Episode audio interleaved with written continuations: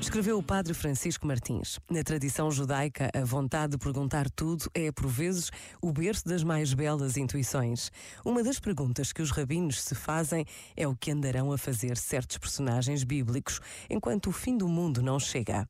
De acordo com o texto, o profeta Elias tem uma missão impar.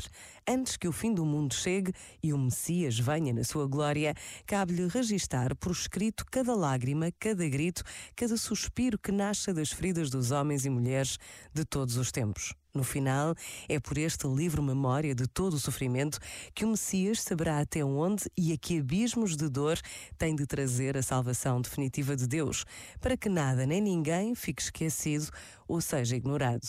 Esperar menos que isto é, para um cristão, um luxo pouco evangélico e o indício de uma cegueira em relação aos últimos dos últimos.